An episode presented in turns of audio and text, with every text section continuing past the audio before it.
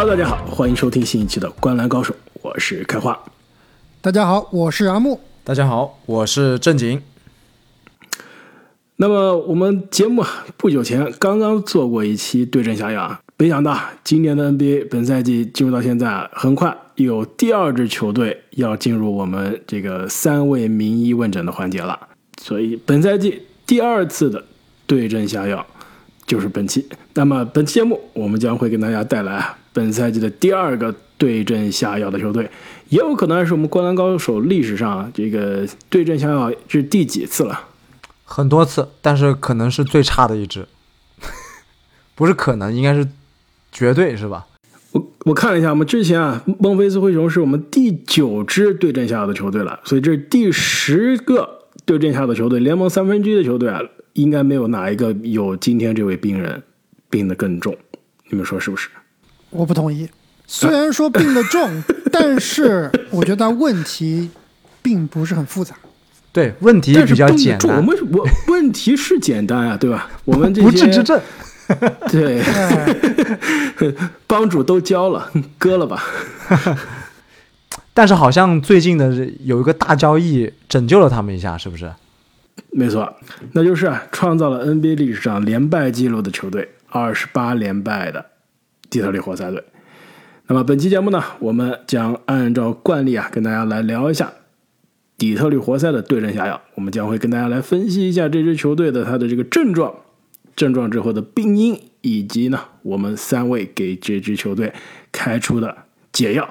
那刚刚这个节目的开头啊，正经说到这个底特律活塞其实是被一支被两支球队的交易啊，就是尼克斯跟猛龙的这笔交易啊挽救了，这险些是要连败更多啊，被一支刚刚经历了交易是人员不齐的。猛龙送上了大礼，因此在我们开始正式本期底特律活塞的对阵下药之前啊，要不我们来聊一下这个交易吧，也算是 NBA 今年赛季到现在可能是对于呃球队的实力、季后赛的版图影响最大的集中交易，那就是纽约尼克斯从多伦多猛龙啊获得了前锋 OG 安努诺比。那这笔交易中还有其他哪些筹码？阿姆，要不你跟大家来介绍一下？主要就是欧 g 安努诺比和 R.J. 巴雷特以及奎克利的互换。那其中呢，尼克斯啊还送出了2024年的一个次轮，同时呢也交易来了猛龙的阿丘瓦以及福林。没错，要不我们三个人来各自点评一下这笔交易吧。这对于两边两支球队，两位各怎么看？我觉得按照欧吉安诺比前两年的报价来说啊，可能四个首轮五甚至五个首轮啊，那这笔交易看来，猛龙其实没有得到啊这个四个首轮这样的一个回报。那阿 J 巴雷特确实今年是比之前有进步，但是他可能上限也就这样了。虽然说是这个回到了自己的祖国，对吧？为国家乡，家乡不仅是祖国的，是家乡家门口球队。对，而且。据阿维巴雷特打刚打完第一场猛龙比赛说啊，说他从小就是猛龙球迷，所以非常开心。那这个可能有一定的这个成分，可能商业成分啊会会更大一些。但以真正以阿 J 巴雷特的实力来说啊，可能也就是一个首轮、一个半首轮这样一个水平了。那奎克利呢，其实今年是很有可能拿下最佳第六人的，但他但是呢，他是一个到期合同，今年夏天、明年夏。今年夏天啊就要和球队续约，那到底能跟他续怎样的约，也是一个未知数。所以奎克利的价值其实也很难判断。所以总体来说啊，我觉得安努诺比可能只换了一个三个首轮这样一个水平，三个不到，对，三个不到，三个不到怀特币，是吧？对，我觉得猛龙这属于典型的想捂盘捂过了，没有卖出自己预期的高价，所以猛龙这边我觉得是应该是有点小亏的。但你说要说尼克斯这边赚了多少嘛？其实也未必见得。其实从这个市场给出的夺冠赔率，其实也可以看出啊，有尼克斯其实没什么变化。对，从夺冠概率从万分之一变成了五千分之一，其实基本上没什么区别。阿姆，你这太夸张了。其实我非常看好尼克斯啊。其实这笔交易之后，我觉得这支球队。夺冠可能说的真是有一些远啊，但是季后赛可能是更加可怕的一支东部球队了，很难啃的一个骨头。没错，不管碰到谁都要掉层皮。对，先不说这个交易尼克斯有没有这个给足足够的筹码，但是单从交易之后的这支球队阵容上来看啊，是更加均衡了。其实巴雷特的存在一直在这支球队来说啊是有一些尴尬的。其实球队有这个活力点已经很多了，这个兰德尔包括布朗森都是非常好的活力点，巴雷特这个基本上除了得分之外就没有其他什么。这个能力的球员啊，其实在这支球队还是比较尴尬，而且巴雷特的得分也不是非常的高效，职业生涯应该只有一个赛季三分球的命中率超过百分之四十，然后两分球命中率一直是在联盟倒数的存在，所以三分球不准，两分球又投不进，就是得分效率一直很低，所以在尼克斯啊，在尼克斯啊，现在围绕布朗森舰队的这个情况下来说是非常尴尬的。其实我觉得对于尼克斯来说啊，损失。更大的是失去了奎克利。其实奎克利过去两年，我也觉得这个第二持球点没有了。没错，其实过去两年，这个奎克利一直是尼克斯的板凳匪徒的老大，这也是球队这个正负值的非常靠前的球员，一直是他来带领球队第二阵容的火力。那。OG 的到来啊肯定是增加了更多的防守，比如这个更增加了更多的防守啊，这个更多的这个底角的三分球。但是这个球队的板凳的火力，这进攻的第二阵容的延续啊，其实是会受到一些的打折。对，就没有一个板凳上的球员能够有稳定的可能火力输出到二十分这样的一个水平。没错，迪文琴佐可能能扮演这样的角色，但是他的这个进攻爆炸能力跟奎克利相比还是欠缺了不少。没错，对，回到猛龙这边啊，其实我同意阿姆的看法，跟今年夏天就是半年不到，对吧？几个月之前的猛龙预期中的报价，就心理价位来看，应该是打折了不少。这跟欧吉安诺比啊今年的这个赛季发挥，到目前为止有些让人失望是有关的。另外，我觉得也是猛龙把它放在货架上放了太久了。但从另外一个角度上来看啊，这毕竟猛龙不是说我。之前要四个首轮，现在真的只换来三个首轮，对吧？它也是取决于球队怎么看巴雷特的价值，怎么看奎克利的价值。我觉得啊，猛龙是有一些家乡情怀的，他可能真的是为了迎来一个家乡的球员啊，给了一些溢价。就是其他球队可能不会给，认为巴雷特值这么多钱，但是猛龙还是给了一些主队的加分的。对，另外开花，你不要忘了一点，就是安努诺比，他今年也是到期合同，那。为什么在夏天没有和球队续约啊？据我们这个猛龙台长 Jackie 说啊，这猛欧欧吉安的诺比好像跟猛龙的这个续约谈判并不是很顺利，没谈拢，所以很有可能啊，如果没有这笔交易的话，今年夏天欧 G 是可以拍拍屁股直接走人的。对，而且拍拍屁股直接走人去哪？你知道吗？就是去尼克斯，没错，因为欧 G 安努诺比啊是刚刚把自己的经纪人公司啊从 Clutch 换成了 CAA。那要知道，CAA 这个经纪公司啊，跟纽约尼克斯可是有千丝万缕的关系，这基本上就跟湖人跟 Clutch 的关系一样。所以，安诺比如果夏天要走人啊，真的大概率也是去尼克斯。对，虽然这笔交易啊，应该是打开了今年交易大门的第一发子弹，但是呢，总感觉有点不痛不痒。两支球队。好像确实也是各取所需。尼克斯这边有了一定的补强，季后赛可能啊更有底气了一些。猛龙这边可能是往他的重建道路啊更走更走近了一步，对吧？交易了年轻球员，包括家乡球员，但是呢，对整个 NBA 的版图啊，其实影响并不大。真正影响 NBA 版图的，就是我们今天要聊这支球队。我觉得再补充一下，在在进入到今天正题之前啊。这个尼克斯，你觉得他结束了吗？我觉得并没有结束，我觉得尼克斯还是有更大的野心的。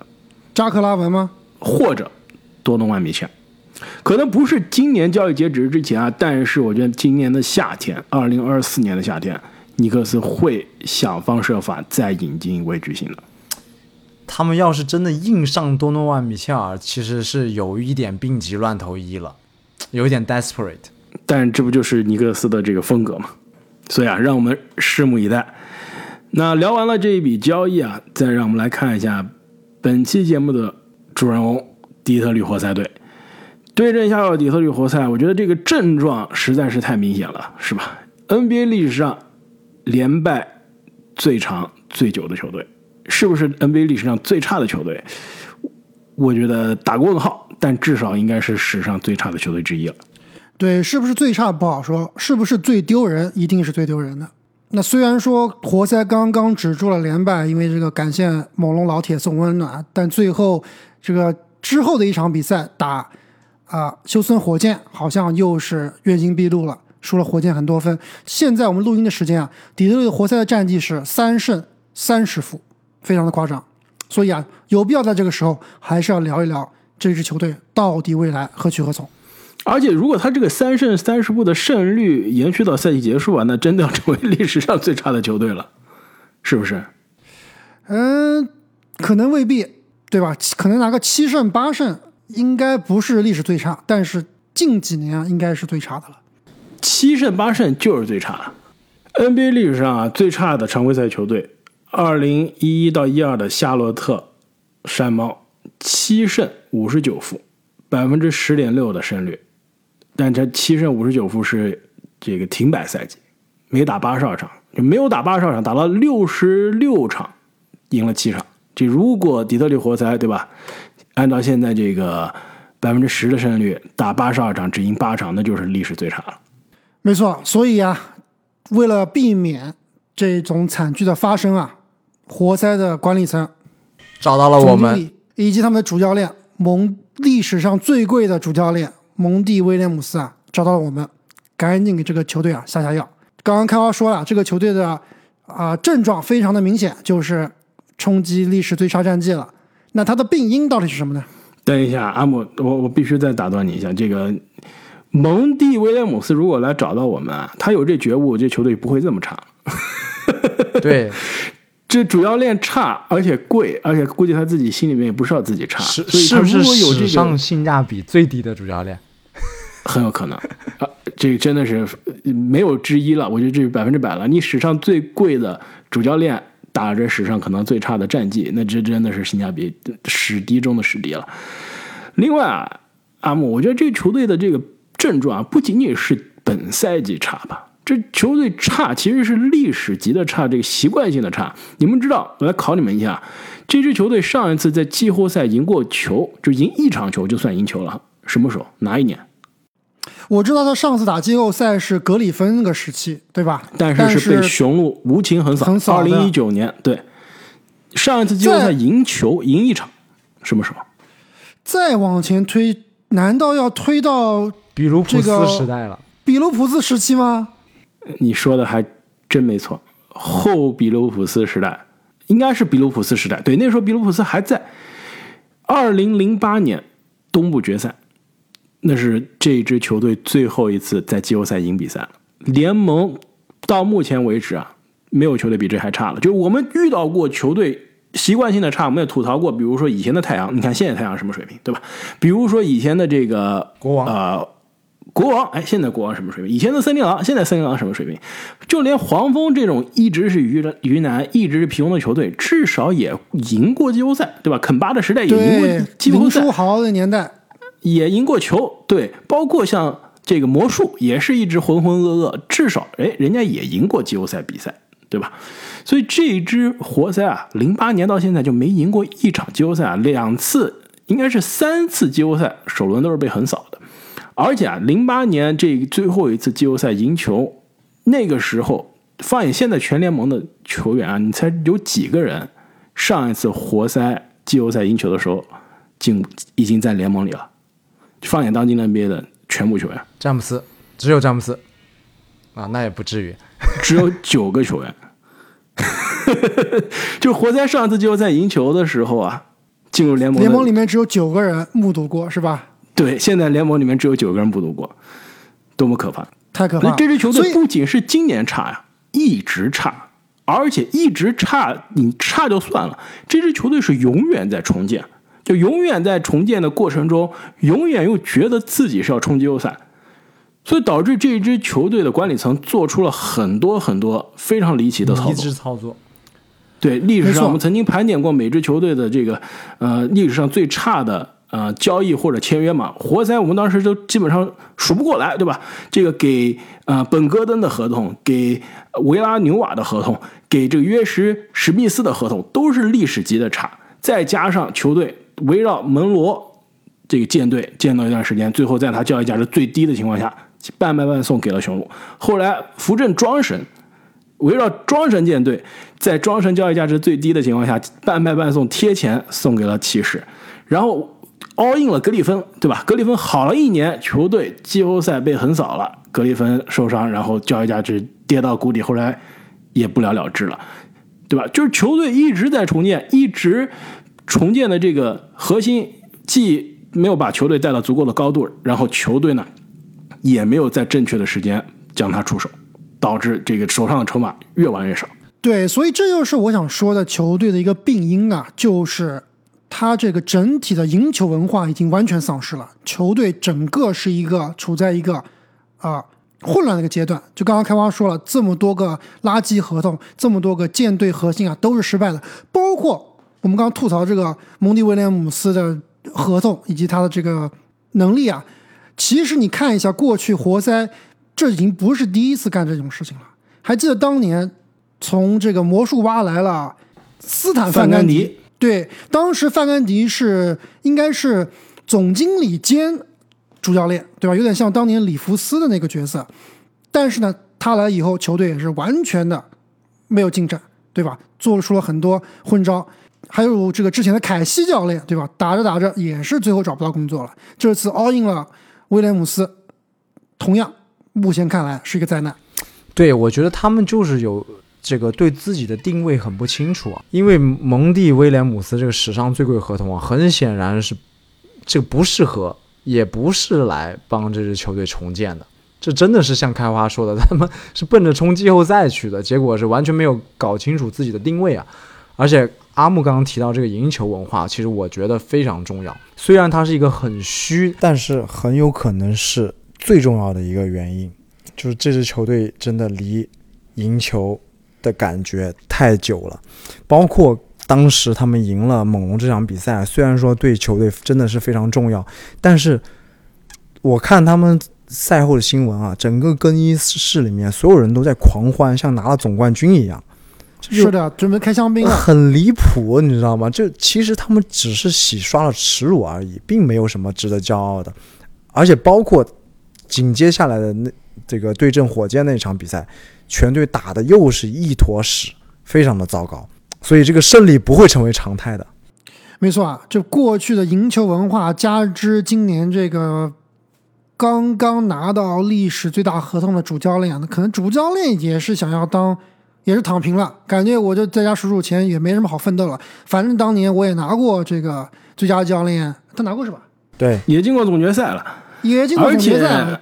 而且其实蒙蒂啊，在夏天的时候也。基本上坦白的透露了，选择底特律这个原因啊，其实一直都没有考虑过。最后选择底特律真的是因为钱，或者说钱是非常重要的一个动力。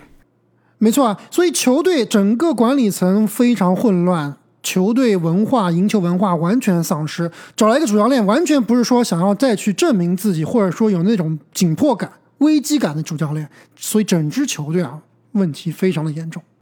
所以呢。我觉得这个聊了半天啊，我们这病因是不是还没聊完？但是我想说的是，我现在渐渐的开始从质疑火箭到理解火箭，想要成为火箭。就是他现在他这个状况跟前两年的休斯顿火箭基本上是完全的一样，对不对？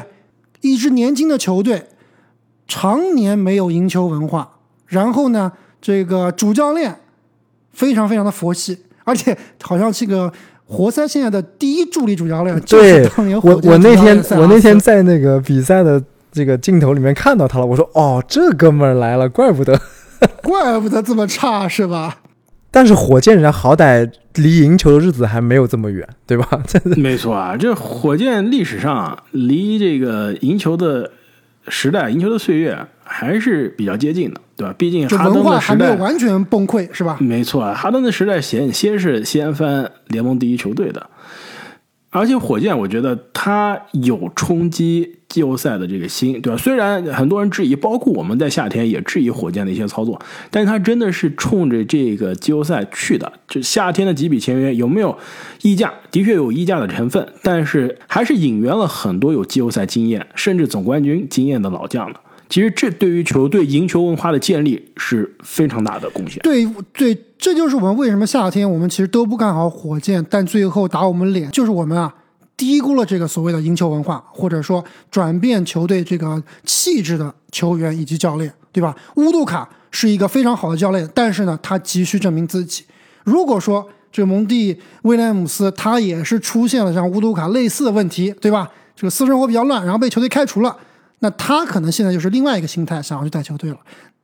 而且这支活塞队阵中也是跟火箭一样，拥有一些非常有天赋的年轻球员，但是呢，他们不知道如何去赢球，所以他们需要来，可能真的还是需要来引进一些有经验、有能力的球员，特别是在防守端。对我说到这个球员，我觉得确实也是他们最大的病因之一啊，包括尤其是这个核心球员的这个状态啊，一言难尽。然后这个角色球员呢，完全是属于不知道自己在打什么，没有清晰的定位。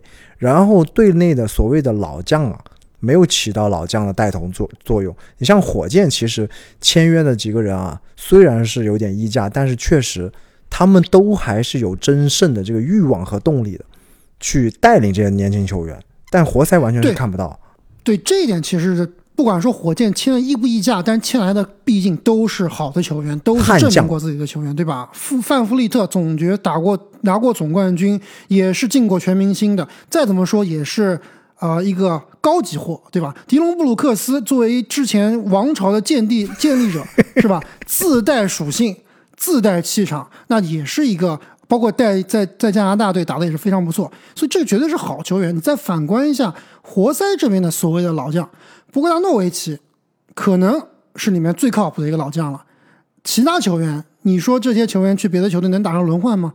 什么伯克斯，这个你别说伯克斯打的还挺好，对伯克斯打的还可以，但是放到那种季后赛球队来说啊，其实。基本上是上不了场的，但除了这两名球员以外，基本上没什么特别大的老将了，对吧？这个哈里斯非常迷，对吧？之前我们篮网球迷一直吐槽哈里斯不靠谱，但是以他的水平，在这个球队绝对是可以一用的。但是哈里斯现在基本上是断这个调出轮换了，所以整体来说，这个这个球队的这个所谓的 veterans 这老将啊，是很不及格的。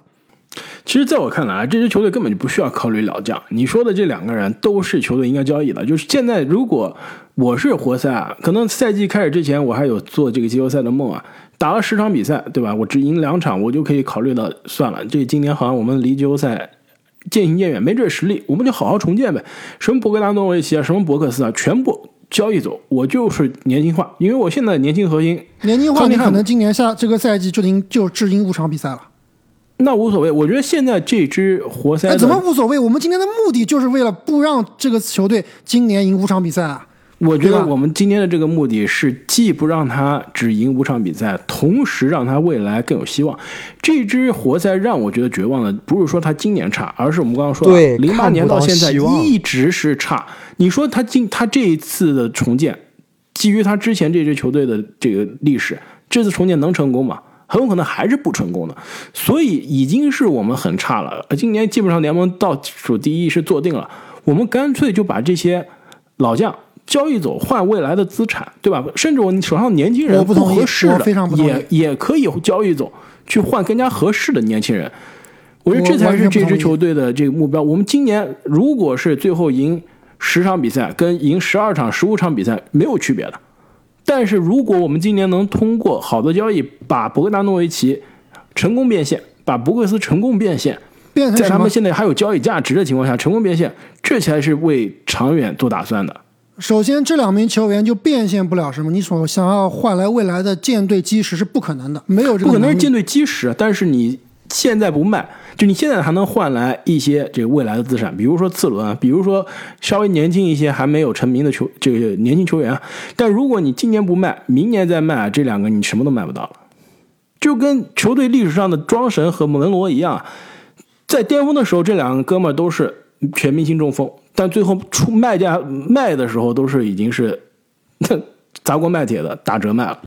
对我，我这个观点跟你完全不一样。我觉得今年的病因刚刚说了这个赢球文化的问题，另外一点就是伤病问题。就这支球队打了三十三场比赛，球队中的第二和第三重要的球员，其实都是有一半的时间没有打的。那博格兰诺维奇其实是只打了十四场，也是最近刚刚复出。杜伦呢，只打了十八场，中间也是伤伤停停。我觉得这个球队啊，其实真的没有办法说是想要完全的把老将全部赶走，因为我刚刚说了。火箭队已经给了一个很好的例子，就是这个球队的文化现在是处于一个崩溃的边缘，或者说已经崩溃了。他需要找那种有经验、有上进心的老将来去把这个文化稳住，对吧？你换一些边角料球员，对吧？还用这个蒙蒙蒂威廉姆斯来带队，以现在的康宁汉姆这样的一个气质，对吧？年年龄来说，很难再把这个球队带上另外一个高度。所以我觉得啊，最好的例子就是看看隔壁的火箭怎么做的。这个时候，这支球队啊，要不要交易？要交易，但是绝对不能说去交易来那些这个所谓像彩票类的球员，怀斯曼这样的球员，这样只会让球队越打越差，越打越越没有目标。对，怀斯曼这个肯定不行。我觉得球队现在，你要说在我看来，第二重要的球员，第三重要的球员，应该是杜伦加阿塞尔·汤普森。这也是为什么我觉得这支球队这个病因重要之一啊，是教练，就是。蒙蒂威廉姆斯，你的轮换是有非常大的问题的。赛季初就刚来的时候，蒙蒂的思路，接受这个这个赛后采访说，我们今年就要抓防守，对吧？防守舰队很好，对吧？阿塞尔汤普森一上来也是作为新秀，每场能打将近三十分钟，而且防守端也是让我们看到了可以是历史级的新秀的防守的水平。结果呢，那是十月份、十一月份，从十二月份开始，这哥们儿。经常就是只打十几几分钟，对吧？二十分钟出头，每场只能上二十分钟出头，每场出手三次、四次、五次，完全在轮换中。他没有，他真的是攻太差了，几乎是三分球绝对没我准的。你说好的防守舰队呢，对吧？而且阿萨尔汤姆森凭借他前十八场打出来的这个天赋和水平，我们可以看到他很有可能是冲击本届新秀前三人、前五人的。但你刚刚高轮第五顺位选的。如此有天赋的新秀，你不花时间培养，而是打了十八场非常好的比赛之后，哎，你让他去打替补了，你让他几乎不上场了，这不是一支年轻球队、重建球队该做的事情。你知道为什么后来他打替补，后来不上场吗？其实今年就是因为这个教练，就是因为蒙蒂啊，他觉得输球丢人，对吧？而且我没错，因为一直输球，因为赢不了球，上汤普森赢不了球，上赢赢不了球，但是你这支球队。你必须是让年轻人有试错、有成长的机会，而且汤普森不是不行啊，汤普森他只是你教练没有用把他用好，你把他当做一个传统的二号位、三号位是不行，因为他的三分球命中率只有百分之十几，对吧？但是你能不能给他找到能让他成功的位置呢？对吧？把他往三四号位，这个是需要有时间的，这个是而且这不仅是需要有时间，是需要有魄力、有经验的教练的。对我，我觉得是蒙蒂就是属于摇摆不定。你既然都已经躺平了，就其实真的就应该 focus 在年轻球员上面。刚我就开花说那个防守说的特别好，这支球队你现在进攻打不开，对吧？其实真的就应该从防守做起，这是最简单、最容易提高的地方啊。对啊，但是赛季打了一半，又觉得哎呀，我们这个防守舰队赢不了球，我们还是对，就是你摇摆不定，这个是最可怕的。对，因为长时间的连败导致自己对自己的球队的蒙蒂对于自己的这个思路啊有所动摇，所以在一直在改变。其实这个球队，你看他的这个首发阵容已经变了无数次了。说说白了，今年活塞的比赛，我应该是所有球队里面可能看的不是第一就是第二多。主要不是因为我喜欢活塞，就是主要是因为我。今年夏天买了很多康宁汉姆的球星卡，所以希望他能够爆发。但是真的是越看越有问题。但是我看的多啊，其实是，呃，还是能总结出一些东西的。就是刚刚开话说的，汤普森刚开始打得非常非常好，对吧？数据包括场上的表现都是，就是防守的这压迫力真的是太吓人。防守压迫力非常强，篮板球非常好，对吧？这个抢断非常多，也有一定的护框。但是呢，他目前他的这个。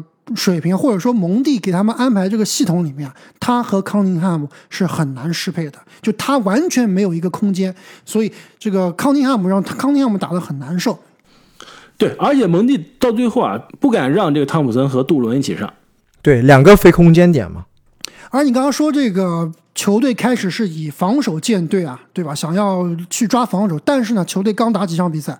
杜伦就受伤了。那杜伦不在的情况下，这支球队的防守完全是另外一个档次。让这个斯图尔特去打首发五号位啊，就开花特别喜欢的斯图尔特。但我看了那么多场比赛啊，斯图尔特这名球员真不行，对吧？太矮速度太慢，速度太慢，太矮，完全没有护框能力，对吧？但是这个但是他能解决球队最需要的空间问题。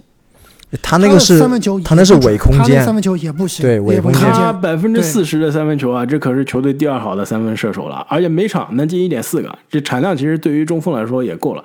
就他，我觉得他的问题是，的确就是他其实是一个四号位的身材，你要让他打五号位，真的是防守吃亏，跟你们灰熊的那提尔曼有点像。但提尔曼内线进攻还是更加强硬，篮板更好。提尔曼比他硬。多了。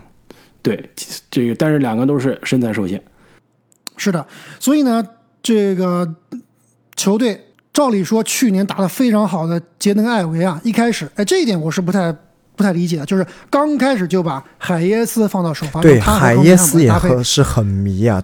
当然后海耶斯呢？越打越差，也是蒙蒂说了，我要防守舰队。他蒙蒂认为海耶斯对他防守确实还不错，相对来说，但是他这个球商啊，包括投篮啊，包括这个呃组织能力啊，非常非常令人捉急。他和康宁汉姆的适配也是很差，太差所以。最近又把艾维提上来了。但这支球队确实，刚刚我们其实已经说到了，就是从技术层面，或者是说从这个呃数据层面看，他最大的问题其实就是三分球啊。这支球队没有一个你可以说有啊，非常值得信赖的斯啊，不三分球手。让上啊，是不是其？实球队现在三分球命中率最好的是今年的这个新秀马库斯·萨瑟。这哥们儿也不行，就是现在看来不好用。就是如果你的新特别秀特别毒，比正经还要毒。我我很无私的好吗新？秀是你全队，你的新秀啊，如果你新秀是你全队三分球第一好的，这个球队三分球肯定有问题。然后你的三分球第二好的是你球队的中锋。我我觉得这个投的准不准是一个问题啊，投的多不多是又是另外一个巨大的问题。他的三分出手也是联盟倒数第一，投了太多太多的两分球，长两分，这个是绝对有问题的，这个跟战术安排很有关系的。对，而且回到刚刚你说的这个海耶斯啊，这海耶斯的问题是在于这哥们儿跟康宁汉姆完全不能适配，因为海耶斯是一个海耶斯在哪儿都适配不了，我觉得这需要有哥们儿过两就 就没有比赛打，就是一个 发动不了进攻的持球手。对，对发动不了进攻的持打不了无球，但是呢打持球也不太行，是吧？是的，打不了这个二号位，因为投篮子太差，打一号位呢大脑又不太行。在解药的环节啊，我给海耶斯科找到了一个非常适合的下来，CBA 吗？还是有球队可以要的。马刺吗，组成法国国家队吗，我们再总结一下这个活塞的病因啊，其实很简单，我觉得三个层面。第一个阵容，就是阵容的实力。首先，这个非常的年轻，对吧？没有经验，老将呢也没有足够的魄力，也没有办法给球队带来这个胜利的文化，所以这阵容是有问题。教练水平，对吧？不，就贵不贵不说了，水平其实也非常有限。他离开太阳也不是说这功成名就离开的，也是被太阳扫地出门的。没错，就是这水平本来就已经是受到质疑了。那来到活塞，在这个手上这个反向保罗可以说巧妇巧妇难为无无米之炊，对吧？你这个无米之炊又不是巧妇，又是一个非常这个做菜非常难糟糕的这个这个厨子，那就更糟糕了。就是教练，你要说他教练一定有多差吧？我觉得蒙蒂可能也并没有说最差，对吧？我觉得联盟里面他应该排不到倒数前五，但是嗯好是不是倒数前十？肯定是。肯定是倒数前十，但应该不是倒数前五，嗯，所以应该是可我觉得以用我觉得。有倒数前五的一战之力。关键是他这考个心态的考虑性价比他没有紧迫感，对性价比啊，包括他的紧迫感完全没有。所所以阵容不行，教练不行，最重要啊，球队管理层也不行。这个从零八年到现在，这已经是换了呃五六个教练了，对吧？这球员也是换了，可能是这好七八波了，那一直不行，这就说明这个球队的管理层是有没有优秀的人才愿意去底特律啊，开花。管理层缺人才，绝对的缺人才。那我们这解药是不是要搬球队了？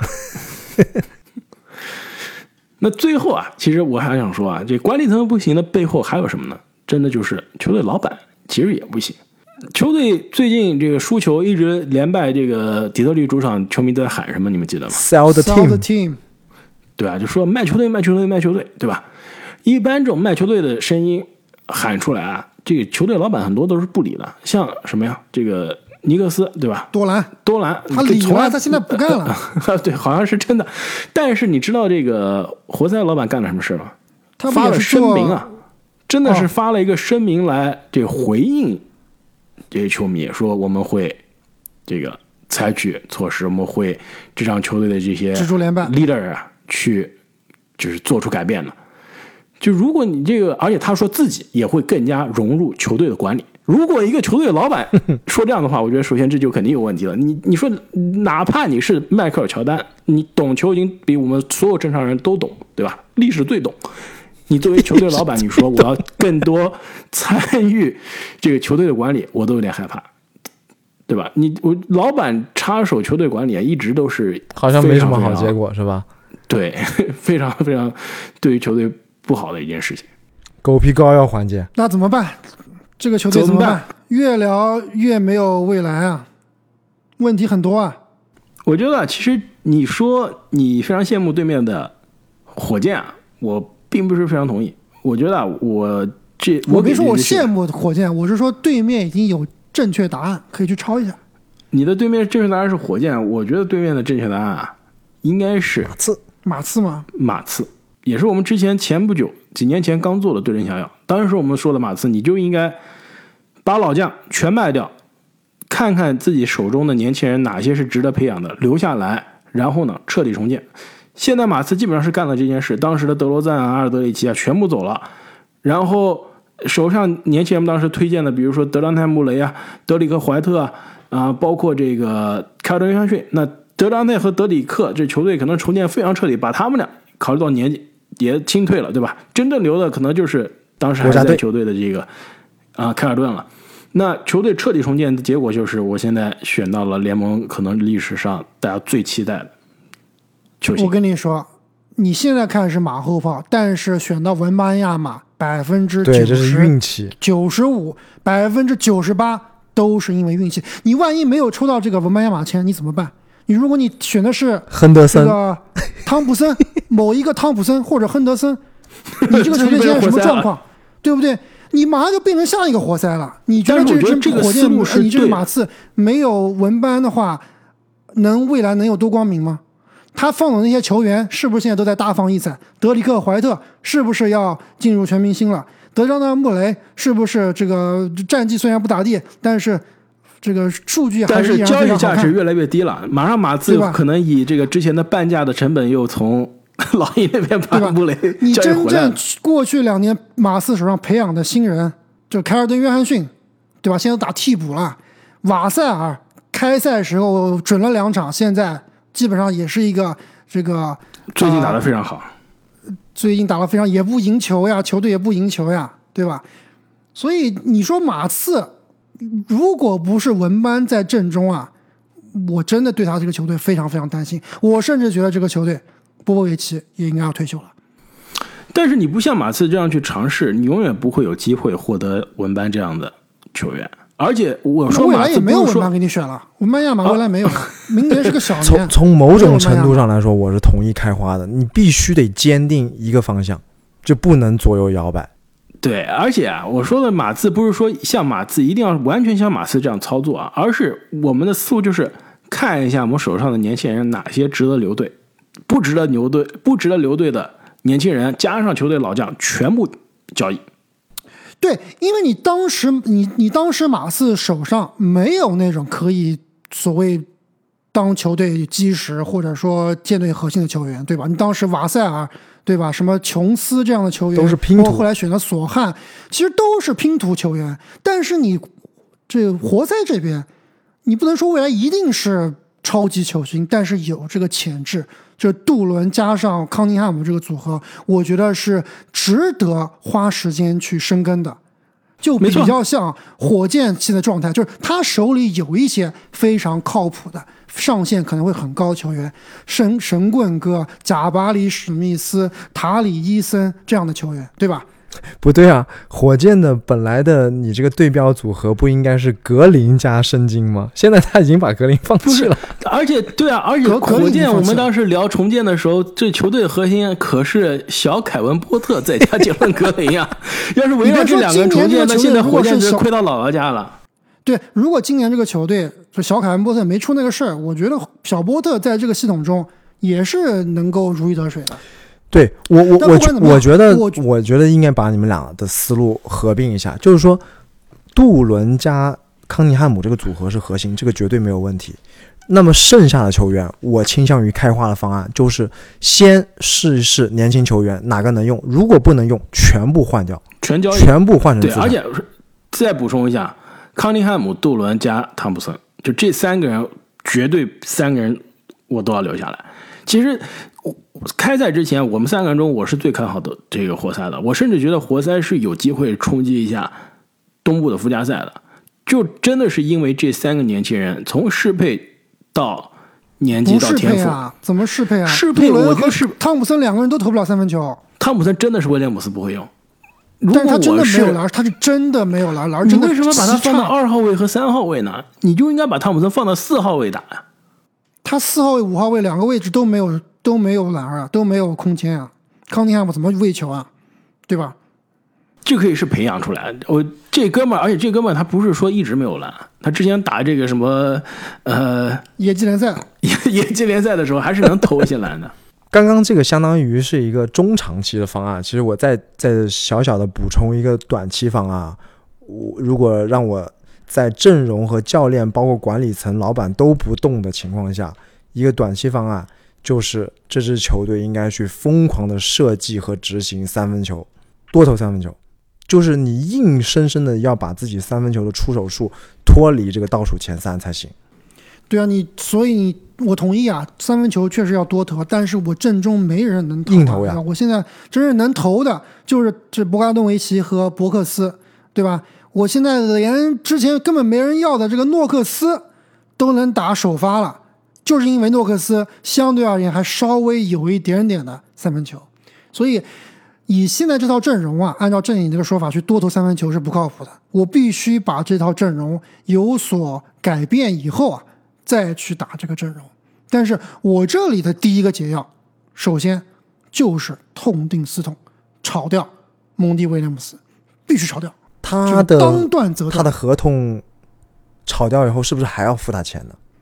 确实，他签了这个联盟历史上最大的合同，六年七千八百万，对吧？非常非常的夸张。但是我现在没有办法，因为毕竟这个合同啊不是在工资帽里面的，对吧？你如果说真像这个，呃，你心疼这点钱，是吧？让蒙蒂继续交，然后球队越来越差，你损失掉的球迷，你损失掉的口碑，可远远比你这个损失掉的七千八百万、八千万要多得多。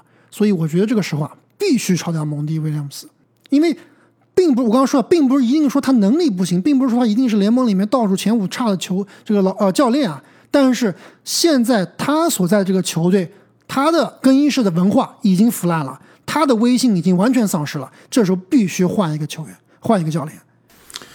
而且啊，他也影响年轻球员的成长。就刚刚说对的，他也不会用年轻人。汤普森，包括杜伦啊，其实，在莫里斯在威廉姆斯的手下，我觉得都没有办法发挥自己的最大价值。而且，球队真正的未来的舰队基石康宁汉姆，我觉得在威廉姆斯的手下也是会越打信心越低的。这哥们本来可能有卢卡的上限，在威廉姆斯的手下，我觉得打个几年就变成可能肯瓦沃克了。对，而且之前也说了，他在更衣室里面好像也是对球队的一些这个管理层，包括教练的领导力啊、求胜心啊有所质疑。所以康宁汉姆可能跟蒙蒂的关系啊也未必很融洽。那我这里的第二解药，其实就刚刚开花所提到确立核心，我也是比较同意啊，就是啊、呃未来的舰队核心应该就是三个人，啊、康宁汉姆、杜伦以及汤普森。那可能杰登·艾维啊，现在还在考察期，对吧？可能还要再试一试，能不能够让他啊、在这个体系中生存。如果不行，他可能也未必会成为未来的呃核心球员之一。想要确定这三门核心，还是得前提是炒掉蒙蒂，对吧？因为蒙蒂他不用汤普森，他不会用汤普森。光炒个教练不行啊，你还要把这个球队的其他的球员都交易走，对吧？你这个杰伦杜伦虽然是球队现在的这个真正的首发中锋了，但是你这个后面也是有好几个人等在后面，对吧？而且这些人这个工资也不低啊，怀斯曼一年给他都都一千两百，万啊，没法用。嗯，一千两百万上不了场，对吧？这个拜格利哦，现在稍微上不了场，便宜一现在是拜格利上不了场了，怀斯啊，对，曼是、这差不多两个其实轮流，总有一个一千多万的年轻中锋上不了场，对吧？这些人都交易走啊，为什么为什么 放在杜伦的身后呢？其实对于杜伦这样的中锋，这样类型的中锋非常年轻，对吧？刚刚满二十岁，比现在很多这个新秀还年轻啊。你应该找一个有经验的、老一点的中锋作为他的替补去教一教他，对，去带一带他，而不是搞两个史上历史级的水货中锋。而且还不便宜后面，还想争上场时间的。没错啊，这其实对于杜伦来说也是对他进行一个大非常大的打击。没错啊。其实这就是第三点，就是要换来未来的拼图球员。那刚刚开花说了，缺一个替补中锋，就虽然说是有替补中锋，但是我觉得那两哥们儿，第一还不如没有这个都呃呃对，还不如没有，就等于是没有替补中锋，对吧？另外缺呢，就刚刚正经所说的，缺射手，需要投三分球的人。另外一点呢，就是缺侧翼防守。那现在侧翼防守防守最好的，可能这个 Levers 对吧？包括诺克斯，其实都不行。所以总体来说啊，他这个缺的人还挺多。但我觉得最缺最缺的是缺一个二号得分手，对，其实上几个赛季，这个博格丹诺维奇，或者说缺一个一号得分手。对，其实上几个赛季博格达诺维奇有一点想承担这个功能，但是是完现在看起来是完全不行，包括他的伤病也是很大的影响。没错，他承担不了这样的责任。他可能作为一个三四号得分点、三号得分点应该还挺好的，但是你硬让他做第二得分点，甚至说有的情况下康宁汉姆被包夹的时候让他做一号得分点的话，他做不了的。康尼汉姆就完全不是包不包夹的问题啊，他就是自己的状态问题。你看他打火箭，起伏很大，非对常大。他自己就是投不进，都不需要报价。所以我这里有几个交易方案，两位想不想听一下？说来听听，愿闻其详。我刚刚说了啊，质疑火箭，理解火箭，成为火箭。我们现在有这个正确答案，满分答案也不是满分答案，八十五分的答案在旁边，就抄一下。而且我们在开头聊到一支球队啊，最近在清仓甩卖，这时候必须下手了。我这支球队现在就要补强一个西亚卡全明星中锋、全明星大前锋，那就是西亚卡姆。我这里面出一个太吓人！你刚说全明星中锋的时候，我突然想到了武切维奇，我觉得 这真的有点像活塞能干出来的事情。对你，你别说活塞管理层说很有不定真可能能做出这种事情，真有可能对吧？把武切换来，哎，三分球解决了，但是防守可能是联盟对，而且说不定还要出首轮。对，而且可能还觉得这武切这个合同，我们要不再给他续个几年？五切应该是刚刚续了合同，应该不用再续了。那我这里的方案是什么呢？博格达诺维奇、怀斯曼，再加这个杰登艾维，再加两个首轮，一到两个首轮去换西亚卡姆。其实我是特别不情愿出杰登艾维的，但是呢，你不出艾维的话，对面不会出西亚卡姆的，对吧？因为球队对面他是需要重建啊，他这个是想要去挖掘未来可能有潜力的新星，这个奎克利挖过去了，对吧？那可能现在还需要挖一个二号位，我觉得我给出这个筹码真不差。我觉得你这个筹码，如果猛龙没有刚刚的这一笔巴雷特的交易啊，我可能会同意。但是猛龙的这笔巴雷特的交易啊，让我觉得猛龙并不想完全重建，对吧？他没有要真正的选秀权，因为尼克斯不是说没有选秀权，尼克斯光今年二零二四选秀权手上四个，未来但是他选一大把的首轮。他未来的选秀权都不值钱呀。尼克斯未来长期锁定季后赛啊，这布朗森这么厉害，但是首轮这么不厉害对，但是首轮还是比这个现在二十四、二十五岁的球员来说更加适合未来重建。所以，既然猛龙说我一个首轮都不要，你给我年轻球员，这我就说明猛龙其实是既想重建又想保持一定的集战力的，就是一个软重建。我少给你个首轮，我把另外一个首轮换成海耶斯，可不可以？再给你一个 年轻球员。我觉得不行，那你可能再要给我个首轮，让我吃下海耶斯。但是我觉得你这思路是对的，就是如果有艾维，可以让猛龙更好接受，就取决于猛龙是怎么看艾维的价值了，对吧？就是在我看来，艾维的交易价值并不高。但是如果猛龙认为艾维交易交易价值有，比如说值个两到三个首轮或者两个首轮吧，那这笔交易是可以成型的。而且你西亚卡姆来到这个球队，我觉得是可以带来赢球文化的，对吧？我同样全明星，同样拿过总冠军，同样是猛龙出品，必属精品，对吧？那他这个适配跟这支球队其实也是没有任何问题的。他加上杜伦这个组合啊，可比他这个杜伦加斯图尔特的组合要好太多太多了。对，但是如果猛龙真的要是要重建啊，他手上拿个博丹诺维奇也是有风险的，对吧？就只能是期待明年倒卖了。对，博格但你丹到时候倒卖的时候，他的这个价值怎么？样？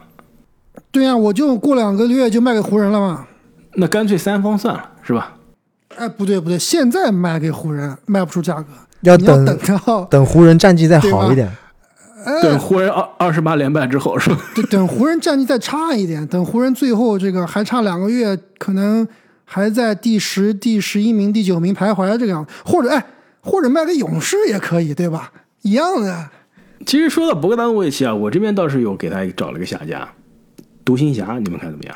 可用。你们说独行侠现在问题是什么呀？我觉得独行侠现在问题，首先是欧文跟这个卢卡的适配，对吧？现在呃欧文回来的第一场比赛，球队的这个化学反应其实还是并没有。另外一个呢，就是一直是我们说的这个球队的第三核心，对吧？第三得分点到底是谁？现在看来，整个赛季看来可能是 X 纳姆了。呃，哈达威还是哈达威，哈达威对，包括哈达威的卡罗法拉威更多是个板凳匪徒啊，所以博格达诺维奇的到来其实可能可以缓解一些球队的这个得分的火力的问题。对，但是防守太差了。就他以前防守还可以，现在基本上是很隐很慢的。你用谁但是可以用换？，我觉得不差。对，给你给你哈达威，你哈达威换博格达诺维奇没什么没什么变化，我嗯，还还是我觉得我我是独行侠的话，我愿意换的。而且哈达威来这支这个猛龙，呃，来这支活塞啊，其实也不见得是坏事情。有三分等于说是个高配的伯克斯嘛，对吧？高配伯克斯可以用，没错，活塞你最后实在不行还能再倒卖的。对。但是对于活塞来说，你换来哈达威，他不是那种我刚刚所说的解决问题球队更衣室的，解决问题的，对吧？对，就顶多是消消炎，涂点碘伏。是的，不是很靠谱。对，所以我这边啊，方案是独行侠获得博格达诺维奇、斯图尔特，因为独行侠其实内线是需要需要补强一下的，对吧？那独行侠这边送出的是哈达威、霍姆斯，其实是一个新金的配平，再加上约什格林。其实约什格林来到这支活塞啊，既符合球队时间线，有投射，有防守，又年轻，很有可能他可以成为康宁汉姆身边的未来的首发的二号位。那独行侠是不是有点亏呀、少两个轮换呢？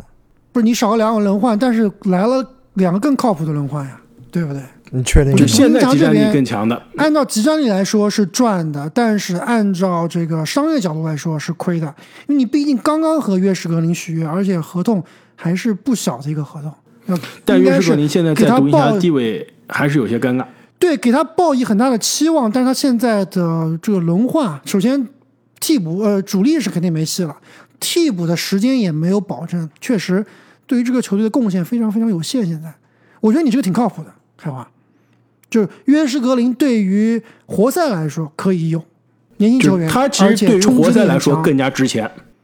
对，对于活塞来说，我愿意用这个格林，因为毕竟有一定的啊、呃这个这个还是有上限可以搏一搏的，而且防守还可以，身体素质也很好，再找一个啊，这个这个交易不上，可以的。再找一个这个交易，同样是季后赛的西部球队，同样呢是可以再用一些内线的厚度，再加上啊外线的投射的。博格达诺维奇加斯图尔特不去独行侠了，去现在西部风头正劲 OKC 斯。灰熊 我说的风头。我说的是风头正劲是正，这个是球队，这个是西部正数的球队，不是倒数的球队啊。我跟你说啊，你你先说吧，我你说完我再说我的。就这个这个 package 雷霆不可能的，雷霆不会要。换，为什么雷霆不要？这两个人在雷霆打不上，打没有帮助的，斯图尔特打这个切特的替补啊，没有绝对没有杰林威廉姆斯好用，不需要，博格达诺维奇对吧？也可以打这个杰伦威廉姆斯的替补。也不需要。我其实现在雷这我为什么我说这样交易啊？这就是雷霆其实现在是到了一个非常重要的一个抉择点了。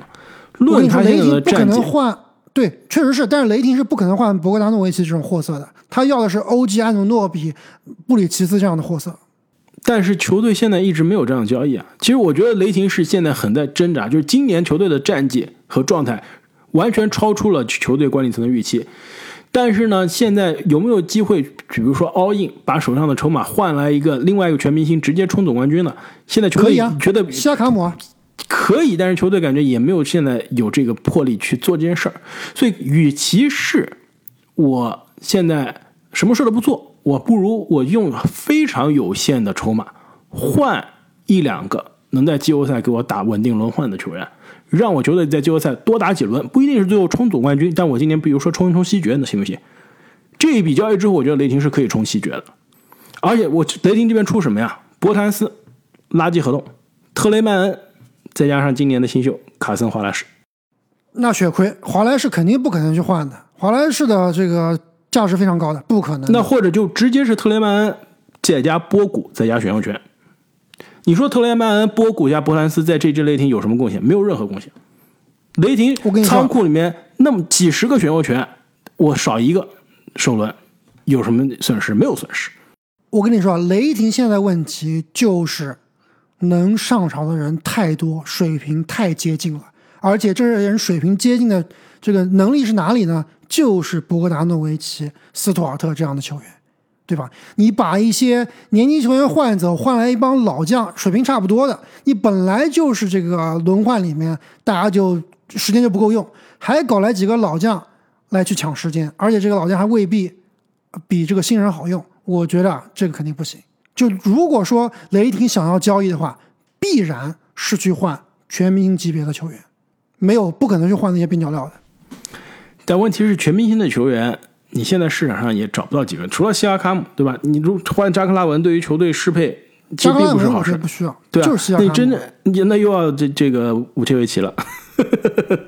就就西亚卡姆这样的球员，能能够赢球，然后可以打多个位置，对吧？有有证明过自己，这样的球员是可以的。而且我雷霆这边，我想，其实我点名我想要谁就可以买谁，对吧？我往你身上砸钱，对吧？砸你脸砸怀特币，去怀特币砸你脸上，看你出不出，是吧？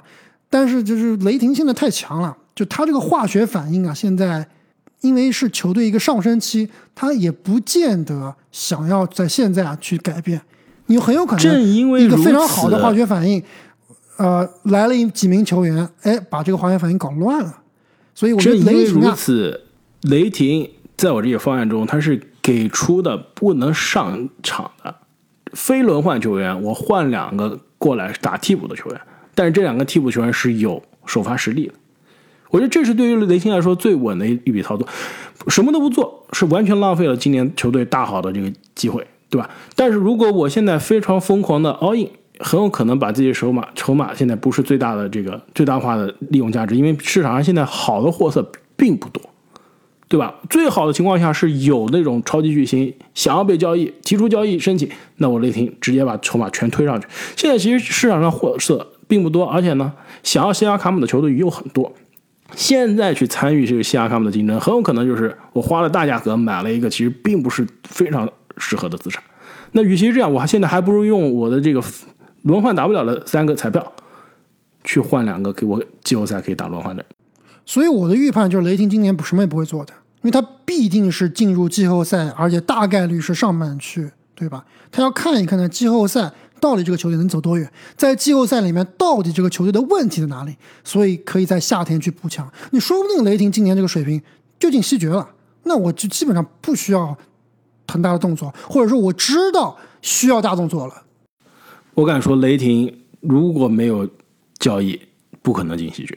我倒是觉得你刚刚说这两个博格达诺维奇加上斯图尔特这个 package 啊，非常非常适合我的孟菲斯灰熊，极其适合，太适合了。那你灰熊出谁呢？我灰熊不要告诉我扎伊尔威廉姆斯，我灰熊肯定扎伊尔威廉姆斯呀，对吧？这个乐透秀，对吧？斯坦福高材生，所以现在交易还看文凭呢，是吧？对啊，这这他毕业了吗？这个天空才是极限，扎伊尔威廉姆斯可以换给你的，包括这个罗迪啊，包括呃肯纳德啊，我都可以出。哎，肯纳德，肯纳德就是活塞抛弃的，再交回去啊，投三分啊、再交回去呗，活塞也不是第一次第一次干这事儿了。嗯，你要是有足够好的筹码，活塞真我不行，的可以考虑我就给你首轮不就完了吗？对吧？对，如果你愿意出首轮，绝对可以聊。这样吧，你们的基基杰克逊出一出，好不好？呃可以考虑啊，我觉得可以，那如果有基基杰克逊，我觉得可以考虑了。可以。因为灰熊现在真的五号位联盟第一差，但是你要知道啊，斯图尔特来了也帮不了太大的忙。但最起码不是联盟最差。我们说了这么多交易，好像都变成活塞给其他队送温暖了。就是博格丹加斯图尔特这个 package 拯救不了活塞队。对对对，正经提到点子上，就开花提到这个博格达诺维奇加斯图尔特去兜售啊，我自己想拿回来什么，是吧？就是只是为了交易而交易，没错。但你这支球队，你其他你再找几个交易价值更高，但又不是球队三大核心的人出来，这交易所以交易不能完全拯，对，不能完全拯救这支球队了。这支球队从下或者说你必须要去交易高级货呀。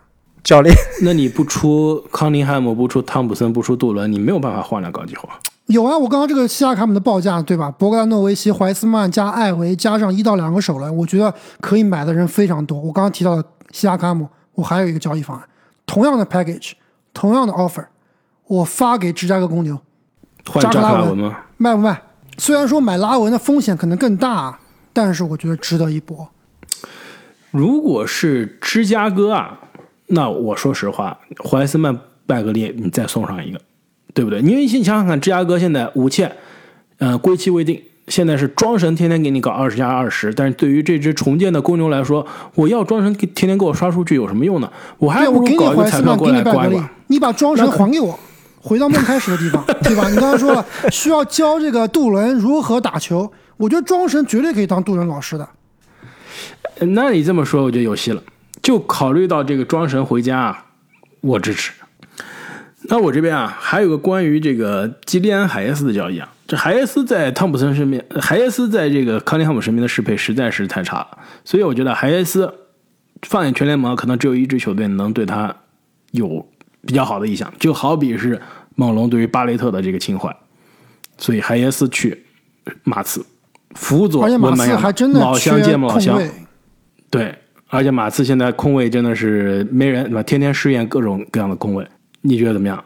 但是啊，我看了一下马刺的这个阵容啊，看来看去既能心金配平，又能适合这个活塞，同时马刺又愿意给的人，真没有。我找到一个适合活塞心金配平，但是呢，马刺肯定不会单换的人，扎克柯林斯。其实他过来给这个杜伦打个替补，甚至两个人可以同时上场，其实非常好。但是马刺肯定是不愿意单换，换不来的。扎克克林斯很贵，没错需。要首轮的。正经，我觉得啊，博格达诺维奇勇士可以考虑一下。变成又给勇士支招了。勇士要出谁啊？穆波杰、姆斯基，怀斯曼，呃，穆迪，呃，库明加我操，都可以考虑。那不可能。波不是不杰姆斯基是加不是不是波杰姆斯基换不来了，对于勇士太重要了。杰克逊戴维斯或者穆迪可以考虑，或者杰克逊戴维斯。或者杰克逊戴维斯，对，要是我，我一个都不想出，换这换博格达诺维奇过来，真的不解决根本问题。那这样吧，我们再帮帮你，你把这个怀斯曼拿回去，我们帮你把追梦解决了，怎么样？哎，你别说啊，追梦格林回老家考虑回老家，对，而且呢，我过来啊，我不用上场了，我直接给你这个薪水啊，你坐板凳席当教练，我教练不是不行吗？你追梦过来当教练，我给你球员的薪水，你不用上场打人了，哎对吧？你在场上不会做那些奇怪的事情，你拿着球员薪水做一个假的教练，帮我这个蒙蒂没有魄力的人啊，增加一些魄力，你不然后上更衣室骂骂人，对吧？对，你看你在更衣室能坐坐住就行了，对吧？你给我管更衣室就够了。每天在给杜伦传授一些总冠军的经验。你作为一个大个子，你在总决赛要怎么打？你别说啊，追梦这个气质还真的有可能是活塞需要的。防守，他就是他去年夏天不是一直跟活塞眉来眼去吗？对啊，他就是这个密西根大密西根学的呀。有点意思，解决了，把刚刚活塞所有的问题都解决了，还能投三分其实是把你们这个把你勇勇士的问题也解决。了，不对吗？而且如果啊，跟肖华说一下，我们交易之后啊，不让追梦上场，可能把联盟的问题也解决了。追梦，追梦，而且追梦可以专心的做他的那个播客，在底特律。对，每天也不用说打完球去洗个澡去录播客了，是吧？现在不用上场，直接穿着西装就就进更衣室去录他直接。直播了，不用录对他直播就好了。直接坐场面直播，现场评球，对，太完美了，完美，一箭三雕。问题解决了，就这么办吧，战绩。可以的，明天我就打电话给这个蒙蒂，让他去联系追梦。嗯打打电话给蒙蒂没用，蒙蒂说你这不是找来一个人替代我工作吗？你要打电话给他们这个总经理。不是啊，我觉得蒙蒂会会同意的，有来个人帮他吸引火力，多好。对啊，他自己在家数数钱也挺舒服的。那么本期节目关于底特律活塞的对阵下来就聊到这里了。这个可以说这历史上连败最长的这个球队啊，问题的确比我们想象中的还要多啊。这聊着聊着，这个对阵下药的时间可能就要创造我们灌篮高手十次对阵下药的历史记录了。那么各位听众朋友，你们对于这一支创造历史的底特律活塞队啊，有怎样的看法？又有什怎么又有什么样的灵丹妙药呢？欢迎大家在留言区中告诉我们。同时呢，也是请大家关注我们的频道，并且给我们节目打上一个五星好评，把我们的节目分享给身边其他同样喜欢篮球的朋友们。那本期的节目我们就聊到这里，我们下期再见。再见。再见。I like to be educated, but I'm